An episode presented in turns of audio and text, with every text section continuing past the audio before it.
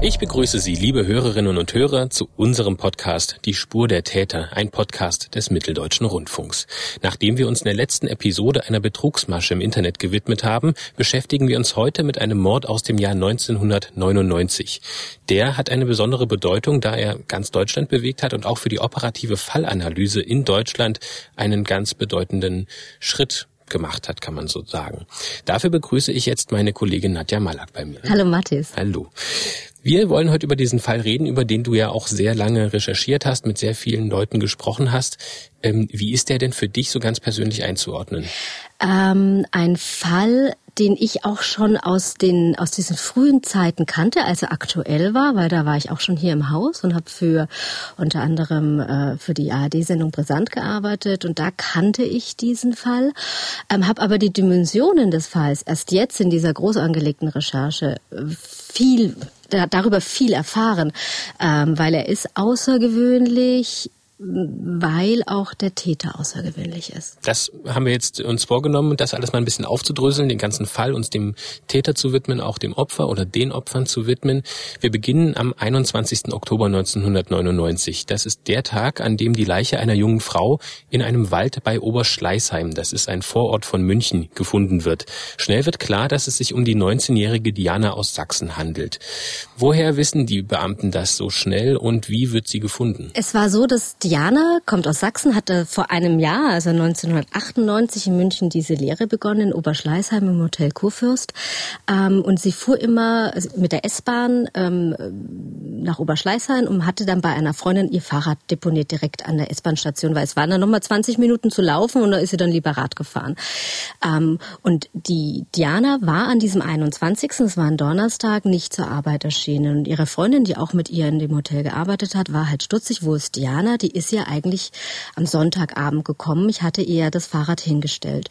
Und auf dem Weg zurück von der Arbeit äh, zu der Wohnung fuhr die Freundin Bus und blickte aus dem Fenster und entdeckte am Waldrand das Fahrrad sie ist dann nochmal hingegangen, um sich davon zu überzeugen, dass es auch wirklich Dianas Fahrrad war und es war Dianas Fahrrad. Und sie hat daraufhin die Polizei gerufen. Es begann dann eine Suche in dem Wald und dann wurde der Leichnam von Diana dort entdeckt. Das war also unmittelbar an dieser S-Bahn-Station, wenige Meter nur davon entfernt, wo sie das Fahrrad dann deponiert hatte? Nein, es war unmittelbar am Hotel. Es war wenige hundert Meter von ihrem Zuhause so. entfernt. Also sie war, okay. das waren wirklich keine, das war fast in Sichtweite, das Hotel. Welche ersten Schritte hat die Polizei dann dort unternommen? Nee, die Polizei wusste dann relativ schnell, äh, um wen es sich handelt, dass es eben äh, äh, sich um äh, Diana Kupasch handeln muss. Ähm, man hat auch einen Ausweis gefunden und ähm, dann begannen, das funktionierte wohl sehr gut, auch von der Streifenpolizei her sofort die Maßnahmen, die man einleiten muss, nämlich weiträumige Absperrung des Tatortes, dass da niemand mehr hinkommt und dass dann eben auch die Spurensicherung arbeiten kann. Du hast für diesen Fall auch mit dem damaligen Leiter der Soko Diana, mit Udo Nagel, gesprochen und der beschreibt, wie sie dann dort weiter vorgegangen sind und was das Besondere an diesem Fall eben halt auch im ersten Moment war. Das ist so wie in vielen dieser Fälle, man hat ein Opfer. In dem Fall hatte man sogar noch den Vorteil, dass man das Opfer kannte, also die, die, die Identität war geklärt. Oftmals haben sie ja noch Fälle, wo sie erst noch die Identität des Opfers klären müssen. Und das war bekannt und mehr eigentlich nichts. Und dass sie im Hotel Kurfürst gearbeitet hat und äh, dass sie im Grunde genommen an dem Abend aus Dresden nach München zurückgefahren ist zu ihrer Arbeitsstelle. Das waren so die ersten Informationen. Schnell wird eben, wie wir schon angesprochen haben, die Soko Diana gegründet, auch relativ gut ausgerüstet mit äh, Personen. Und ähm, trotzdem wird sie noch unterstützt von der operativen Fallanalyse der Münchner Polizei. Dessen Leiter war damals schon und ist auch heute noch Alexander Horn. Er gehört zu den bekanntesten Fallanalytikern Deutschlands und deshalb wollen wir Ihnen Alexander Horn an dieser Stelle noch einmal kurz vorstellen. Alexander Horn, Jahrgang 1973, gehörte zu den Vorreitern der operativen Fallanalyse in Deutschland. Der Polizeibeamte wird häufig auch als Deutschlands bekanntester Profiler bezeichnet. Doch diese Bezeichnung ist Alexander Horn zu eng gefasst, da er und seine Kollegen mehr machen, als nur Täterprofile zu erstellen. So veröffentlichte Alexander Horn bereits in den 2000er Jahren eine Fallanalyse für die Cesca-Mordserie. Darin wies er auf einen möglichen rechtsradikalen Hintergrund hin. Dies bestätigte sich im November 2011, als die Morde sich als Taten des NSU herausstellten. Über seine spannendsten Fälle hat Alexander Horn ein Buch geschrieben. Nadja, du hast 2009 ein Buch über verschiedene Kriminalfälle geschrieben und dabei auch mit Alexander Horn zusammengearbeitet in einem Kapitel, das im Nachgang noch wesentlich brisanter und spannender ist. Worum ging es denn da? Das Buch hieß, es ist mittlerweile vergriffen, weil es, weil es keine zweite Auflage mehr gab. Es erklärt sich auch gleich, das Buch, Buch hieß äh, Auf freiem Fuß und behandelte ungeklärte Mordfälle. Und eines der wesentlichen Kapitel, nämlich eine Cesca für alle Fälle, war schlagartig 2011, wie sich viele erinnern können, geklärt, als äh, in äh, Zwickau ein Haus brannte und dort eben dann diese Cesca gefunden wurde und herauskam, dass die NSU für diese Taten verantwortlich war. Ähm, ich hatte damals dann mich mit dem Alexander Horn hingesetzt, weil wir wollten diesen Fall ähm, einfach einmal aufarbeiten. Ähm, und es war so, dass ähm, die operative Fallanalyse diesen, diese, diese, diese Mordserie in Bayern von Anfang an begleitet hat. Ähm, und obwohl es eigentlich kein klassischer Fall für die UFA ist, weil es gab kein Tatverhalten über den Mord hinaus. Das, was für die Ufer wichtig ist, ist das, was über den Mord hinaus geschieht. Welche Handlungen hat der Täter noch gemacht? Das gab es dort gar nicht, aber trotzdem konnte Alexander Horn und sein Team konnten die, die konnten dann eben trotzdem sehr viel daraus schließen. Ähm, am Anfang wissen wir, es ging immer darum, möglicherweise Profikiller, aber dann nach den letzten beiden Morden äh, 2006 in Nürnberg und in München haben sie dieses Profil auch nochmal überarbeitet und haben gesagt, naja, da da spricht so vieles dagegen, dass es ein Profikiller war und sind in diese Richtung gegangen. Es könnte auch sein, ähm, dass es einen, einen fremdenfeindlichen Hintergrund hat, dass hier jemand tötet oder sogar zwei Leute töten, weil es gab bei manchen Fällen auch zwei Waffen, ähm, dass zwei Leute töten, die einfach Ausländer hassen.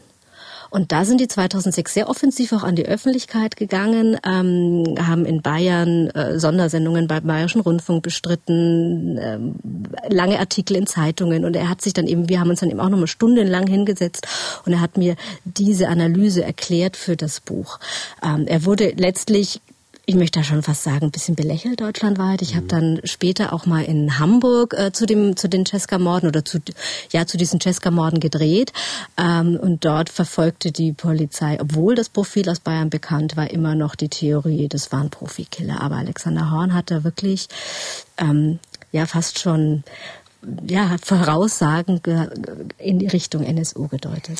Kommen wir zurück zum Fall Diana Kubasch. Hier unterstützt Alexander Horn die Soko Diana auch schon am Fundort, der sich auch als der Ort herausstellt, an dem Diana getötet wurde. Und da gab es zwei Ansatzpunkte, die für uns sehr interessant waren. Zum einen war das Opfer unter der Bekleidung auffallend sauber, sodass die Vornahme sämtlicher Handlungen vor Ort im Wald relativ schwer vorstellbar waren. Das war das eine. Und ähm, der zweite Aspekt war, dass es eine veränderte Bekleidungssituation gab. Denn sie war ja mit der Mitfahrgelegenheit unterwegs. Dort wurde sie beschrieben, welche Bekleidung sie anhatte. Und bei der Auffindung der Leiche waren es andere Bekleidungsgegenstände, vor allem in der Oberbekleidung, die sie anhatte. Und insofern lag auch da der Verdacht nahe, hier könnte es zu einer wie auch immer gearteten Veränderung gekommen sein. Sie wurde also umgezogen oder hatte sich umgezogen, doch ihre Kleidung selbst, die sie vorher angehabt hatte, wurde nicht direkt gefunden. Es könnte also durchaus mehrere Tatorte gegeben haben, sagt Alexander Horn. Die Polizei rekonstruiert den Weg von Diana am 17. Oktober 1999, also an dem Tag, an dem sie letztmalig gesehen wird wird. Wie detailliert konnte die Polizei diesen Weg denn nachzeichnen, bis man schließlich dann auf dieser Rekonstruktion beim letztlichen Fundort angekommen ist? Also man wusste, Diana war am Wochenende zuvor zu Hause in Dresden und dass sie dann, das hat sie eigentlich immer gemacht, ähm, hat mir auch ihre Mutter erzählt, dass sie dann mit einer Mitfahrgelegenheit, das waren oft auch immer die gleichen, ähm, nach München gefahren ist. Da kam sie dann am späten Abend an. Das war so gegen 22, 22, 30, 23 Uhr. Ähm, es war dann klar, sie ist dann am Hauptbahnhof abgesetzt worden und musste dann mit der S-Bahn nach Oberschleißheim fahren. Und da war für die Polizei das Problem herauszufinden, welche S-Bahn hat sie genommen. Die haben dann vermutet, dass sie gegen 23.30 Uhr in Oberschleißheim ankam. Sie hatte dann auch noch mit ihrer Freundin telefoniert, bitte stell mir mein Rad vor die Tür. Ähm, und das Rad war weg, also hat es Diane abgeholt. Ähm, Daraus schließt natürlich die Polizei, dass sie ähm, von der Mittenheimer Straße 50, wo ihre Freundin gewohnt hat, Richtung ihrer Wohnung gefahren ist. Das, die war in dem Hotel, äh, in dem sie ihre Ausbildung gemacht hat. Ne, und da verliert sich die Spur. Und eben vier Tage später wurde sie wenige hundert Meter von dem Hotel gefunden. Wir haben jetzt schon viel über Diana und ihre Wege gesprochen. Was war sie denn für eine junge Frau? Ähm, eine junge Frau mit vielen Plänen, hat mir ihre Mutter erzählt. Ich war mehrmals zu Hause in Straßgräbchen. Die wohnen da auch immer noch, die Familie. Äh, ähm, die Diana war eine gute Schülerin. Also die, die Mama hat mir viel erzählt. Die, die, sie besuchte die Schule in, zu Hause in Straßgräbchen, die Grundschule, dann die Mittelschule. Sie hatte Spaß am Unterricht. Sie liebte es zu lesen. Sie liebte es, Serien zu gucken, die einfach damals in waren. Die hat sie verschlungen. Sie hat die Bücher, die es dazu gab, verschlungen. Ähm, sie war sehr wissbegierig interessiert und sie hat sich einfach wahnsinnig auch auf diesen Job gefreut. Sie wollte ins, ins Leben hinaus, ähm, hat äh, ganz große Pläne gehabt, hat äh, schon in der Lehre gewusst, dass sie ins Ausland gehen wird. Es war ein Jahr, ein halbes Jahr Italien, ein halbes Jahr, Entschuldigung, Spanien geplant und ein halbes Jahr England geplant. Dafür war sie extra auf so einer Euroschule, damit sie das machen kann. Also sie war jemand, die wollte was erreichen. Sie hatte tolle Freunde, sie war ähm, ganz, ganz eng mit ihren drei Brüdern. Einer war jünger, zwei waren älter. Wenn sie also zu Hause war, sie hatte ja gleich, als sie 18 war, auch den Führerschein gemacht. Wenn sie zu Hause war, hat sie sich dann immer das Auto von der Mama ausgeliehen und ist mit den Brüdern dann äh, abends in die Disco gefahren, weil sie gesagt, gut, ich fahre, ich freue mich aufs Fahren und die Jungs können dann was trinken. Das war ein sehr enges Verhältnis ähm, und das war eben ein enges, ja, es hat alle alle ja schockiert logischerweise, als sie dann getötet wurde. Und Diana ist heute noch immer in dem Haus präsent. Es gibt immer noch Fotos. Ich war ähm, einmal im August da und ich war dann auch kurz nach ihrem Geburtstag. Sie hat am 8. September Geburtstag. Sie wäre jetzt äh, jetzt 2019 wäre sie 39 geworden. Ähm, da geht geht man zum Grab und richtet das her. Und das ist schon hart für die Familie und ähm, die, die, ja, die Diana ist immer noch da, aber man knabbert auch immer noch. Die Erinnerungen an Diana sind auch in deinem Film sehr präsent, weil du unglaublich viele sehr persönliche Fotos auch von der Familie bekommen hast. Ähm, wie, wie haben die denn darauf reagiert, dass du gerne diesen Fall und eben halt auch Dianas Leben dann nochmal aufdröseln wolltest? Ah, das ist ja auch immer, das sind immer so diese schwierigen Ansätze dann in der Recherche, dann wirklich auch auf die, auf die Angehörigen zuzugehen, weil man reißt was auf, man weiß nicht, wie sie reagieren. Ähm, das kann auch sehr ablehnend sein, da muss man in dem Moment dann einfach auch sofort abbrechen. Aber in dem Fall war es so, dass wir ah, ich möchte nicht sagen, offene Türen eingerannt sind, aber dass die Familie äh, gesagt hat, ja, machen Sie bitte diesen Film und machen Sie bitte aber auch was über unsere Tochter. Wir möchten, dass Diana da erwähnt wird. Und wir möchten, dass Diana da ein Gesicht kriegt. Und deswegen haben die uns unglaublich viele Fotos, also von den Babyfotos äh, bis zu dem letzten Foto, das einen Monat vor ihrem Tod gemacht worden ist, gegeben. Und die haben wir dann versucht, möglichst schön aufzubereiten und eben Diana in dem Film Gesicht zu geben. Mhm. Lass uns zurück zu dem Mord an Diana kommen. Bei der Obduktion ähm, bestätigt sich der Verdacht, dass Diana vergewaltigt wurde. Außerdem können die Rechtsmediziner auch DNA-Spuren sichern und sie stellen noch weitere Befunde fest, die nicht zu dem Bild passen, das die Fallanalytiker um Alexander Horn von Diana zeichnen. Einer der Befunde war, dass sie ähm, einen Alkoholwert im Blut hatte. Das war insofern ganz interessant, da diese Information eigentlich überhaupt nicht zu dem passte, was wir von dem Opferbild wussten. Denn die Ermittlungen, die zum Opfer gemacht worden sind, äh, relativ schnell haben ein klares Bild gezeichnet von, diesem, von dieser jungen Frau. Und dort hieß es zum Beispiel zum Bereich Alkoholkonsum, vielleicht, wenn man mal abends Pizza essen gegangen ist, dann wurde da mal ein Glas Wein getrunken. Aber das wäre es schon gewesen. Und hier haben wir einen, einen Blutalkoholwert gehabt, der sich in einem Bereich um ein Promille äh, bewegt hat. Also insofern war das ein Befund, der nicht zusammenpasste zu dem, was wir von dem Opfer wussten. Das ist ein ganz interessanter Punkt. Und der andere Punkt ist, dass die gefundene DNA natürlich mit der Datenbank abgeglichen wird. Und dort gibt es einen Treffer. Und zwar mit einer versuchten Vergewaltigung im September 1999 ebenfalls in Oberschleißheim eine junge Frau, die auch mit dem Fahrrad unterwegs war. Plötzlich von einem Fahrradfahrer gerammt und ins Gras gezerrt wurde. Zum Glück kommen der Frau aber Passanten zur Hilfe und der Täter flieht. Diese Information, dass er vier Wochen zuvor schon mal tätig war, hat das Täterbild nicht wirklich dahingehend verändert, zu sagen, wir haben es mit ganz was anderem zu tun. Es hatte aus meiner Sicht das Täterbild nur deutlicher gemacht, dass wir es hier mit jemandem zu tun haben, der sehr außergewöhnliche Verhaltensweisen setzt, die in eine auch äh, sexuell sadistische Richtung gehen, dass wir es mit jemandem zu tun haben, der vorbereitet ist, der, der Tatmittel mitführt. Und das hat sich sozusagen in diesem Delikt vier Wochen zuvor bereits abgezeichnet. Also die Gefährlichkeitsbewertung wurde dadurch nur weiter erhöht und zu sagen, wir haben es mit jemandem zu tun, der ein hohes Potenzial hat, auch ein Serientäter zu sein. Alexander Horn hat von Tatmitteln gesprochen. Das ist ein ganz interessantes Detail, das dort herauskommt. Der Täter hat in diesem Falle der versuchten Vergewaltigung Daumenschellen verwendet.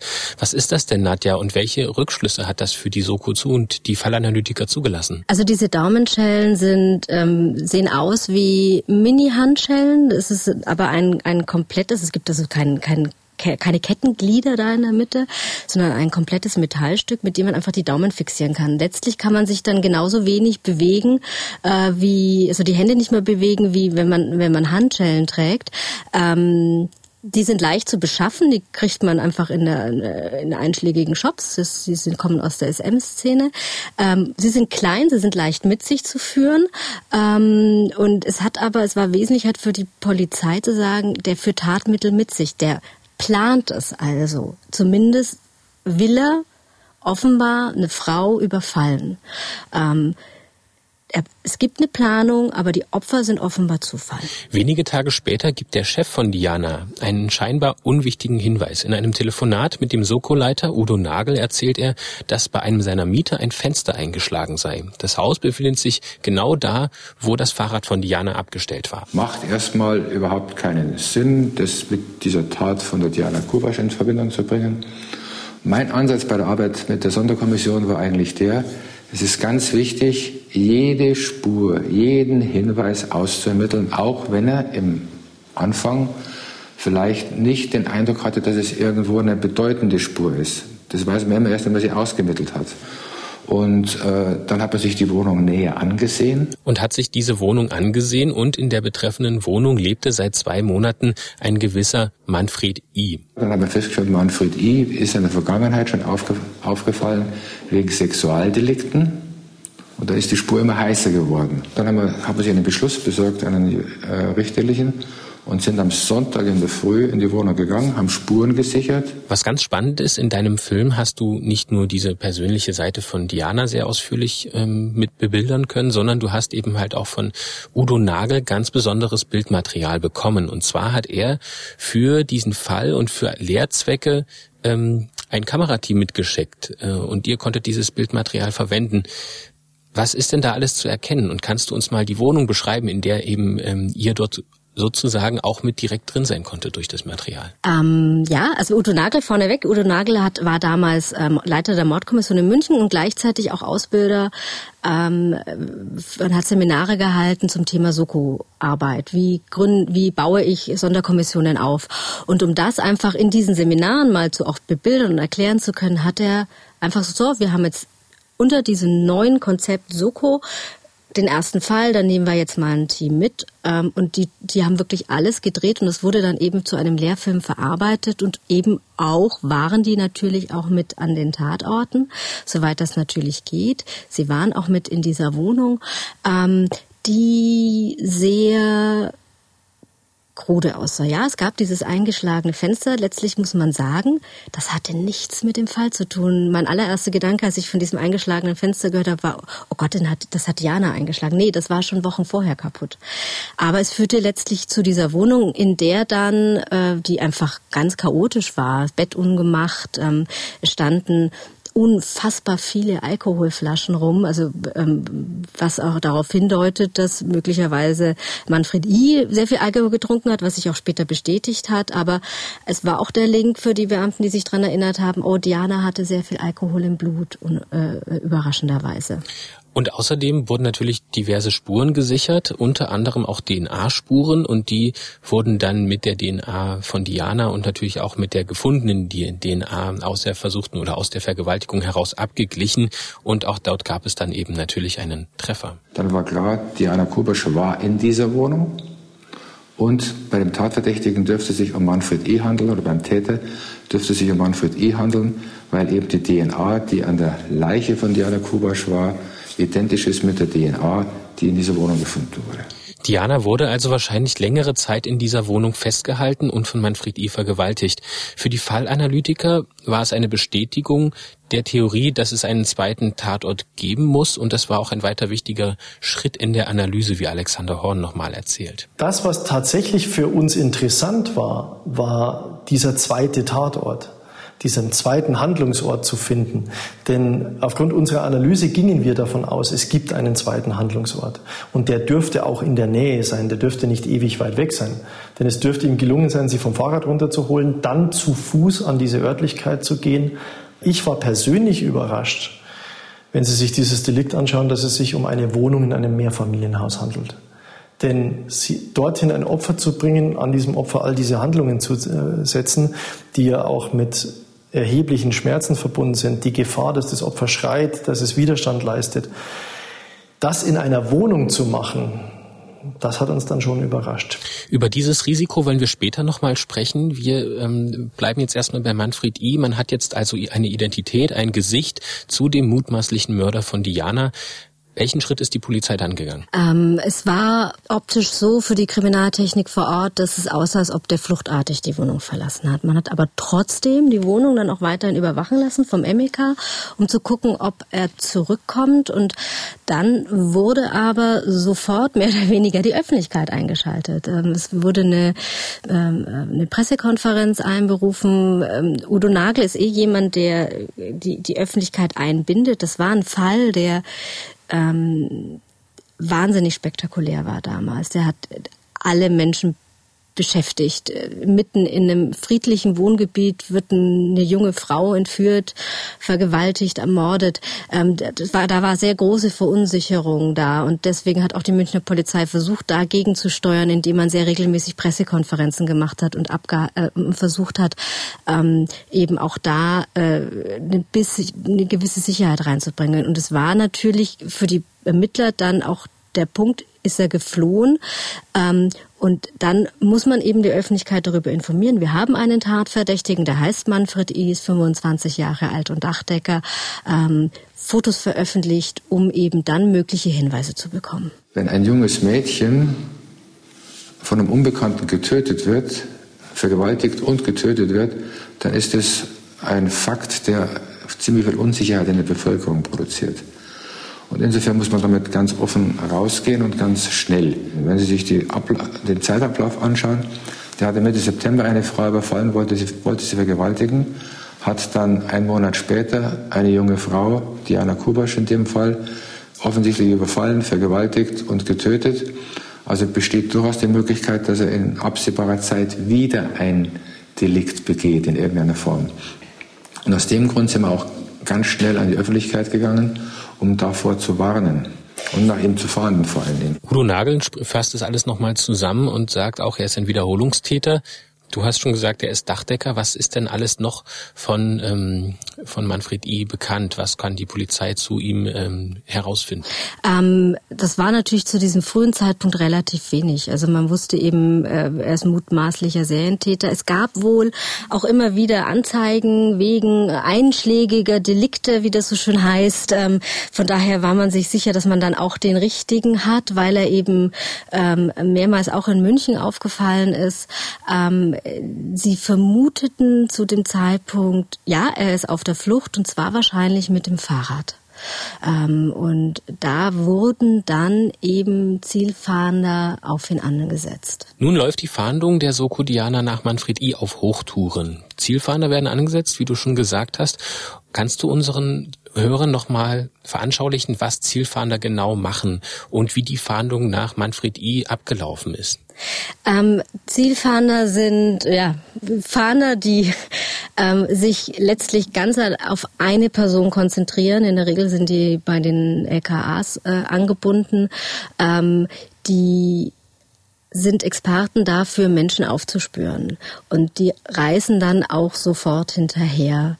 Und das war auch so im, Manf im Fall Manfred E., dass sie dann eben, sobald sie die Spur aufgenommen haben, ähm, versucht haben, ihn äh, zu folgen. Und das war eine relativ ja, Odyssee, muss man schon fast sagen. Also ähm, sie sind erst davon ausgegangen, was sie eben gemacht haben, war auch eben das Umfeld nochmal abzuchecken von Manfred I. Und man hat festgestellt, er hat Verbindungen Richtung Polen und äh, da, ist ein, da hat man eben in diese Richtung hin ermittelt ähm, und war dann relativ überrascht, dass er nicht Richtung Polen gefahren ist, offenbar, sondern Richtung Süden, Richtung Österreich, weil er dort dann ähm, am Geldautomaten, an einem Geldautomaten in Tirol sein verfügbares Geld abgehoben hat. Das waren damals 1150 D-Mark. Ähm, und äh, dann gab es wiederum eine Spur weiter südlich in Villach. Da wurde er an einem Bahnhof ähm, von einer, einer Überwachungskamera aufgenommen. Mit diesen Bildern ist dann die Polizei auch sehr schnell an die Öffentlichkeit gegangen.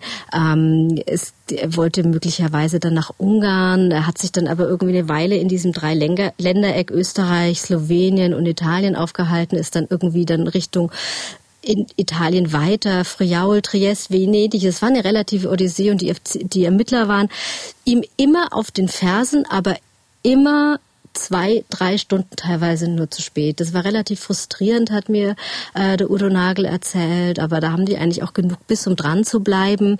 Ähm, man, sie haben ihn dann wirklich eine Weile aus dem Auge verloren und äh, ist, er ist dann wohl Richtung Kroatien gereist, ähm, von nach Split, von Split nach Dubrovnik. Der hat teilweise Fern benutzt, teilweise sein Fahrrad, das er immer mit dabei hat. Hat viel in der offenbar viel in der freien Natur übernachtet, weil er das einfach gewöhnt war von seinem Vater, mit dem er auch öfter mal campen war.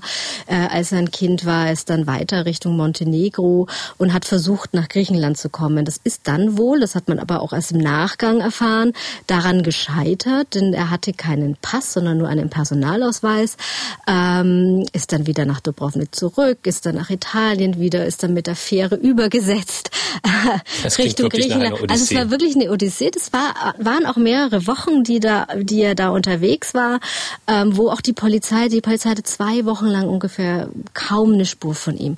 Ähm, letztlich äh, ist er, wie, wie man dann äh, im Nachgang erfahren hat, nach Griechenland gekommen. Er ist nach Athen und ist dort ähm, in die Botschaft. Er war zu dem Zeitpunkt komplett abgebrannt und hat in der deutschen Botschaft gesagt, guten Tag, mein Name ist Manfred I., ich bin aus Deutschland und ich suche hier einen Job. Ähm, und die hat ihn dann letztlich auf eine Großbaustelle am neuen Athener Flughafen vermittelt, weil dort mehrere deutsche Firmen gearbeitet haben. Manfred I. stand damals ja schon auf den Fahndungslisten. Hätte der nicht spätestens in der deutschen Botschaft auffallen müssen, dass nach ihm gefahndet wurde? Wir müssen 20 Jahre zurückdenken. Damals war es so, dass ähm, äh, es natürlich Fahndungslisten gab, ähm, die auch aktualisiert worden sind einmal im Monat als CD. Da wurde dann also eine CD in jede deutsche Botschaft geschafft und äh, da waren dann die aktuellen Fälle drauf, die man dann auch abgleichen konnte. Zu dem Zeitpunkt hatte aber die Botschaft in Athen noch die alte Fahndungsliste und da war Manfred E. noch nicht drauf.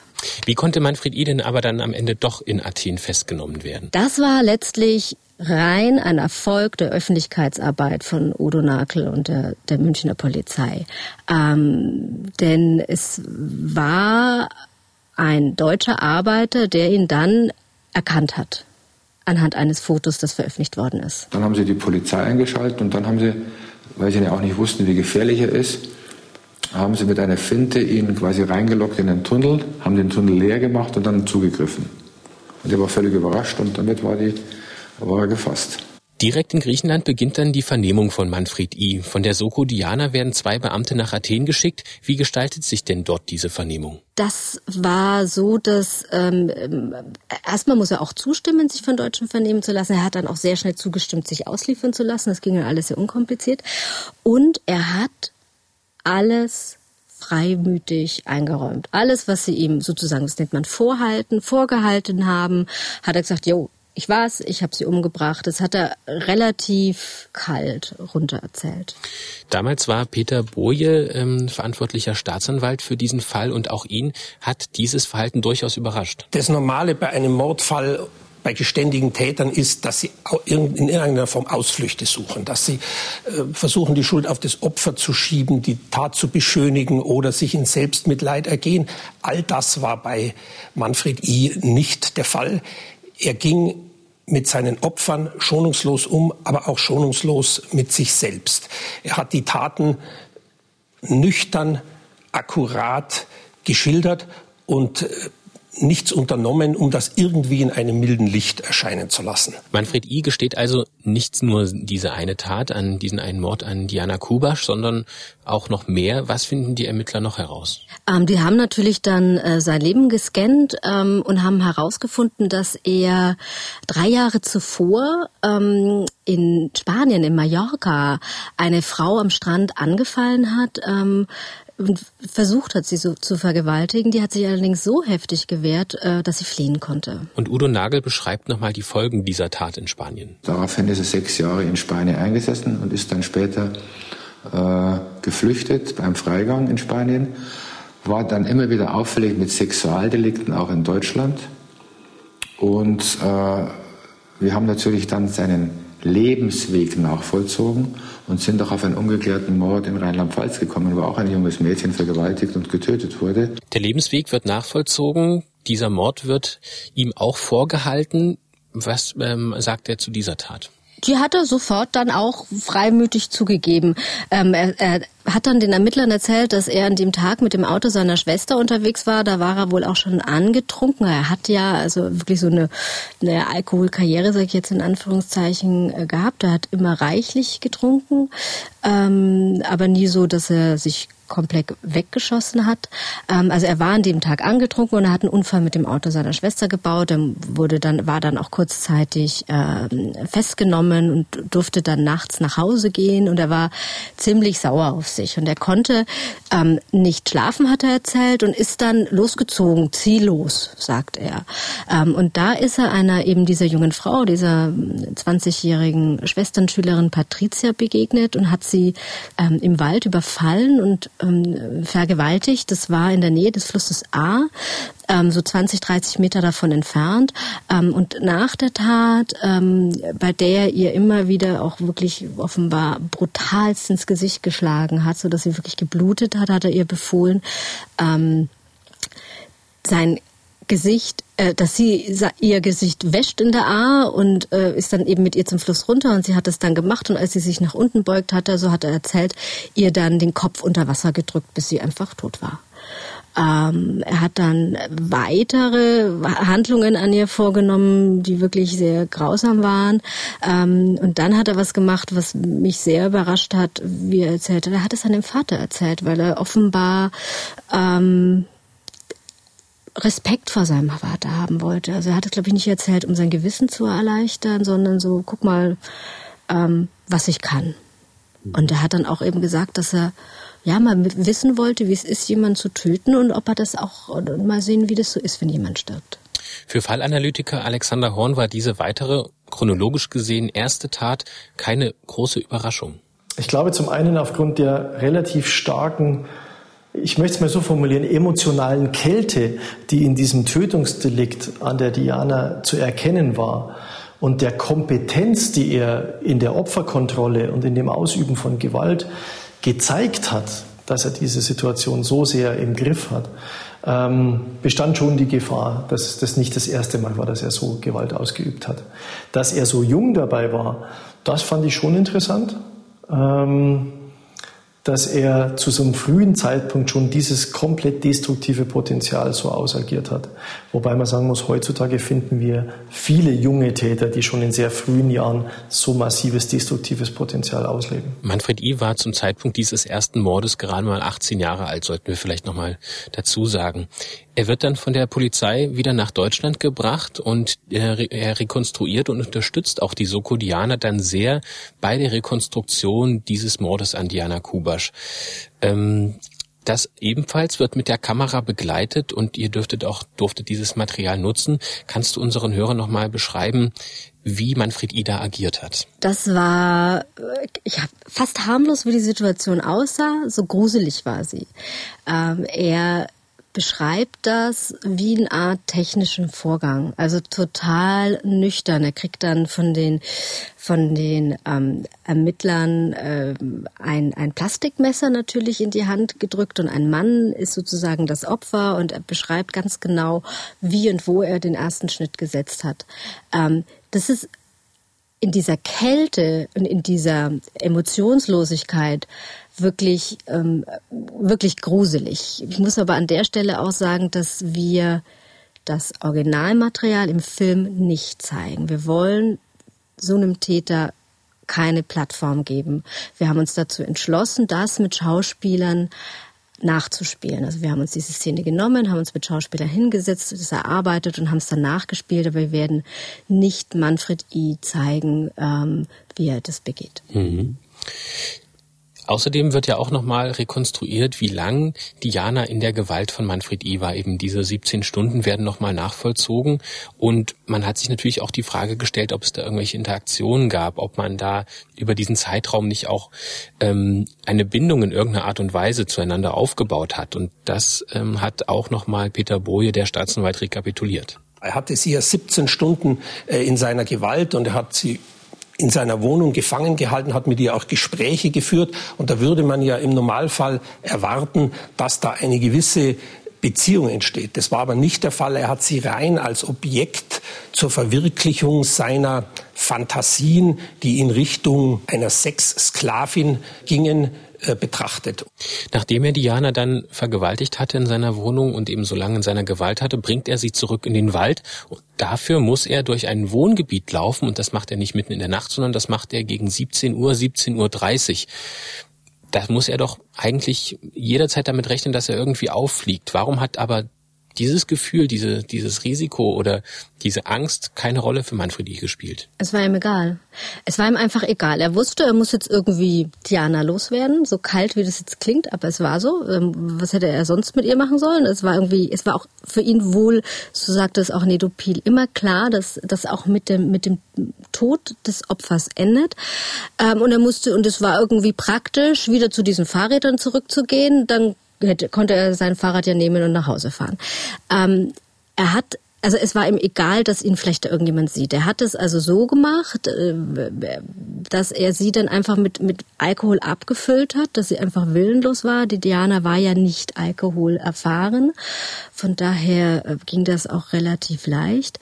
Ähm, und das war ja auch das, was die Fallanalytiker schon vermutet haben, dass der Alkohol in der Tat auch eine Rolle gespielt haben muss.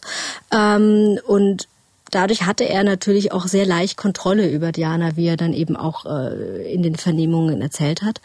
Und es war tatsächlich so, dass ähm, Diana und Manfred I. auf diesem Weg von dem Wohnviertel in den Wald noch einmal gesehen wurden.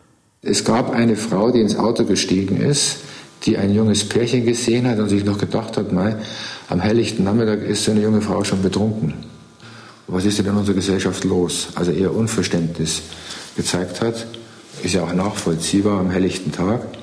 Aber ansonsten ist er mit ihr durch Wohngebiet zurückgegangen und keinem Menschen ist es aufgefallen. Und man muss dann eben nochmal dazu sagen, dass er auch einfach gar kein Risikobewusstsein hatte, also dass er dieses Gefühl gar nicht kannte. Ähm, das sagt auch Alexander Horn nochmal. Diese Dinge gehen häufig einher. Ich habe auf der einen Seite so eine gewisse narzisstische Komponente. Ich bin in der Lage, das zu tun. Ich kann das. Ich kriege das hin. Ähm, aber natürlich auch die Erfahrung des Deliktes, dass er das Opfer sehr gut unter Kontrolle hat. Und äh, wäre eventuell davor, hätte er die Erfahrung gemacht, dass es mehr Widerstand gegeben hätte, äh, dann wäre die Frage, hätte er sich auch so entschieden. Aber hier habe ich persönlich den Eindruck, hatte er den Eindruck, dass er das unter Kontrolle hat und deswegen auch das Risiko eingehen kann, da rauszugehen, das so zu machen, ohne dass es für ihn subjektiv ein großes Risiko war. Keine bewusste Risiko. Äh Einschätzung, er ist absolut kalt und berechnet in seinen Taten, er ist offen und erklärt alles und gesteht alles in seinen Taten, ist sehr hart in dem, was er tut, aber auch sehr hart zu sich selbst. Also er ist da auch schonungslos sich selbst gegenüber.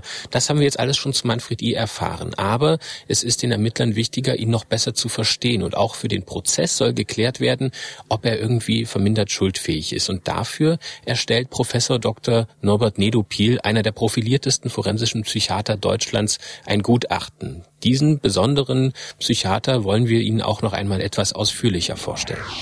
Norbert Nedopil, Jahrgang 1947, ist Facharzt für forensische Psychiatrie. Er forscht seit vielen Jahrzehnten zu psychisch auffälligen oder kranken Straftätern und hat sich besonders als Gutachter einen Namen gemacht. Unter anderem erstellte er Gutachten zu Martin Ney und Gustl Mollert. Die Süddeutsche Zeitung beschreibt ihn als Psychiater, der Schlüssel zu Menschen findet, die nicht entschlüsselt werden wollen. So vertraute sich auch Beate Schäpe, Professor Nedopil im NSU-Prozess an, während andere Gutachter keinen Zugang fanden. Du hattest auch gerade Norbert Nedopil schon mal angesprochen in, ähm, in dem Zusammenhang mit dem Risikobewusstsein. Welchen Eindruck hat denn Manfred I. auf Professor Nedopil gemacht, als er dann zu ihm gebracht wurde für dieses Gutachten? Das war ein Eindruck eines, eines Menschen, der gefühlskalt ist, der ganz klar signalisiert, du kannst mich nicht beeindrucken. Der hat sich da, also man muss sich vorstellen, der Professor Nedopil ähm, geht nicht in die Gefängnisse und befragt dort die Leute, sondern er holt sie zu sich ins Büro. Er möchte sozusagen Herr der Situation sein und in, in, in seiner Wohlfühlzone die Leute dann befragen. Also ähm, Manfred I. saß bei ihm im Büro und fläzte da relativ breitbeinig und arrogant auf dem Stuhl. Ähm, es war ganz klar, zu sagen, du kannst mich nicht beeindrucken, mich kann gar nichts beeindrucken auf dieser Welt. Außerdem stellt Professor Nedopil fest, dass Manfred ihn nicht aus irgendeinem inneren Trieb oder Zwang heraus gehandelt hat. Also er hätte nie das äh, Gefühl vermittelt, dass er etwas sozusagen aus einem inneren Zwang heraus tut, sondern weil er die Situation beherrscht, weil es ihm einen Kick gibt, weil er damit seine Dominanz unter Beweis stellt und weil er auch wohl seine Verachtung gegenüber Mensch, anderen Menschen und insbesondere gegenüber Frauen damit ausdrückt. Bei seinen Gesprächen mit Manfred I. stellt Professor Nedopil dann auch noch einmal diese Gefühlskälte fest, über die wir jetzt schon häufiger gesprochen haben. Er hat weder für die anderen irgendwelche Emotionen, irgendwelche Gefühle gehabt. Er hat auch gar nicht sich Gedanken gemacht, was die anderen für Gefühle haben könnten oder würden. Aber er hat selber auch keine wirklichen Gefühle gehabt. Er hat Gefühle wie Zuneigung, Loyalität, äh, Verpflichtung anderen gegenüber. Auch wirklich Gefühle einer andauernden Freude oder so etwas. Das war ihm hm, nicht gegeben, das war ihm auch fremd. Also, dass andere Leute Gefühle hätten, hat für ihn keine Rolle gespielt. Und dass er er hat halt keine Gefühle gehabt. Ja, das stimmt. Professor Nedopil hat sich neben dieser Frage nach der verminderten Schuldfähigkeit auch mit einer Prognose für Manfred I. beschäftigt und dafür muss man sich natürlich auch die Vergangenheit und die Taten noch einmal ansehen. Waren denn die Morde in irgendeiner Art und Weise spontan? Inwiefern ist er ein Wiederholungstäter? Zu welchen Ergebnissen ist er denn da gekommen? Ähm, er hat sich alle Taten angeguckt. Ähm, lass uns erstmal bei Diana bleiben. Also Diana war äh, der, der außergewöhnlichste Fall, weil die kannten sich. Die kannten sich vom Sehen, haben wahrscheinlich auch zwischendurch mal ein paar Sätze miteinander gewechselt, ähm, weil es quasi äh, unter seinem Badfenster war ihr Fahrrad gestanden, bildlich. Ähm, ähm, ähm, zu dem Zeitpunkt, als er Diana getötet hat, war er aber, so sagte Nidopil, auf der Pirsch. Er hat ja vier Wochen vorher schon versucht, äh, eine Frau äh, zu vergewaltigen. Das ging schief. Und er war offenbar wirklich auf der Suche nach einem Opfer. Von daher kannte er Diana, aber es war eine spontane Tat. Ähm, äh, bei der Zeit, äh, bei der Tat in Spanien ähm, war es wohl wirklich spontan. Da, da hat er einfach diese Frau am Strand überfallen.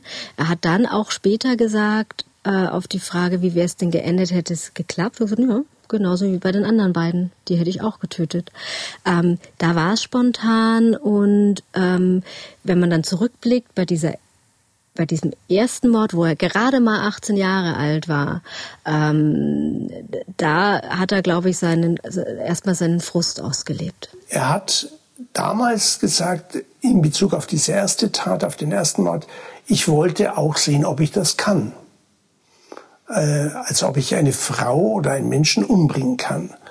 Ähm, und äh, das war dann ja so der, der Grund, einer der drei Gründe, so viel ich mich erinnern kann, der drei Gründe, warum er denn, warum es zu diesem Mord gekommen ist. Die, der, sicher der wichtigste Grund war Verdeckung. Ähm, der, ein anderer Grund war, dass er seine Wut abreagieren wollte, weil er ja wütend war oder hilflos war oder seine, äh, das Auto vorher zu Schrott gefahren hatte äh, oder zumindest beschädigt hatte und dass er da war frustriert und wütend äh, und das hat alles zusammengespielt. Welche Motive konnte denn Professor Nedopil dann herausfiltern? Manfred I. hat nie selbst sich wirklich zu seinen, seinen inneren Motiven eingelassen. Er hat gesagt, das, was in mir vorgeht, das sage ich euch nicht. Ähm, aber natürlich konnte Nedopil trotzdem sehr viel aus äh, den Gesprächen schließen. Herrschaft, würde ich sagen. Also ja, schon Macht über den anderen haben, äh, die Situation so zu gestalten, wie, wie er sie wünscht. Es war sicher auch aus psychiatrischer Sicht Sadismus dabei, Sadismus, in dem er tatsächlich mit den Opfern experimentiert hat. Also er hat sie ähm, sozusagen wie Sachen betrachtet, mit denen man äh, experimentieren kann, mit denen man äh, ja, prüfen kann, wie viel Schmerz hält sie aus, was macht sie noch mit, wozu muss ich sie zwingen und wie schaffe ich sie dazu zu zwingen. Wir haben schon gesagt, Manfred E. ist ein Wiederholungstäter. Kann man auch davon sprechen, dass er ein Serientäter nach der Definition des Serientäters ist? Naja, faktisch fehlt die dritte Tat, also der dritte Mord. Aber ähm, eigentlich ja, er ist ein Serientäter. Hätte er die Chancen gehabt, hätte er zumindest diese Frau in Spanien äh, äh, auch getötet. Ähm, und er hat selbst von sich in den Vernehmungen gesagt, gut, dass ihr mich gefasst hat, ich würde es nämlich wieder tun. Also von daher ja, das ist eigentlich ein Serientäter. Am Ende bescheinigt Professor Norbert Nidupil Manfred I. die volle Schuldfähigkeit, macht aber auch eine sehr facettenreiche Persönlichkeitsstörung bei Manfred I. aus. Einmal war es das Dissoziale, das dadurch gekennzeichnet ist, dass man ähm, ja, sich über Regeln und Grenzen hinwegsetzt, die Regeln anderer Leute und die Gefühle anderer Leute nicht respektiert, auch gar nicht nachempfinden will. Das Zweite, was bei ihm eine Rolle gespielt hat, ist äh, das, was man so im ja, etwas verbrämt Narzissmus nennt, nämlich eine sich selbst so in den Mittelpunkt des eigenen Denkens und Handelns stellen, dass die anderen keine Rolle spielen. Ich habe die Macht über andere, ich mache das mit den anderen, was ich mir einbilde. Und das Dritte, äh, was dann noch eine Rolle spielt, ist diese völlige Emotionslosigkeit und das Einzelgängerische, äh, das mit sich selbst sozusagen zufrieden sein, dass ja, er brauchte niemand anderen. Er war sozusagen ein Einzelgänger aus freier Wahl und hat sich dabei auch wohlgefühlt. Und das würde unter dem Aspekt des Schizoiden fallen. Also es sind sozusagen diese drei ähm, Akzente, die seine Persönlichkeitsstörung ausmachen. Im Jahr 2000 beginnt dann der Prozess gegen Manfred I. vor dem Landgericht München. Wie ist denn der Prozess abgelaufen und wie ist Manfred I. da aufgetreten? Also das Spannende an dem Prozess war äh, für, auch für den Staatsanwalt äh, Peter Boje, dass ähm, es der fand ja vor der Jugendkammer statt, weil er zu der ersten Tat, äh, zum Zeitpunkt der ersten Tat gerade einmal 18 Jahre alt war. Das heißt, es musste grundsätzlich erstmal geprüft werden, wird er unter Jugendstrafrecht oder unter Erwachsenenstrafrecht abgeurteilt. Und das macht natürlich bei so einem Täter einen sehr, sehr, sehr großen Unterschied. Aber sowohl Professor Nedopil als auch, äh, da ist ja dann auch immer jemand vom Jugendamt dabei, äh, haben da gesagt, nee, ähm, alles Handeln deutet darauf hin, dass er so gereift da war, auch schon bei dieser ersten Tat, dass er jetzt unter Erwachsenenstrafrecht ähm, abgeurteilt werden kann.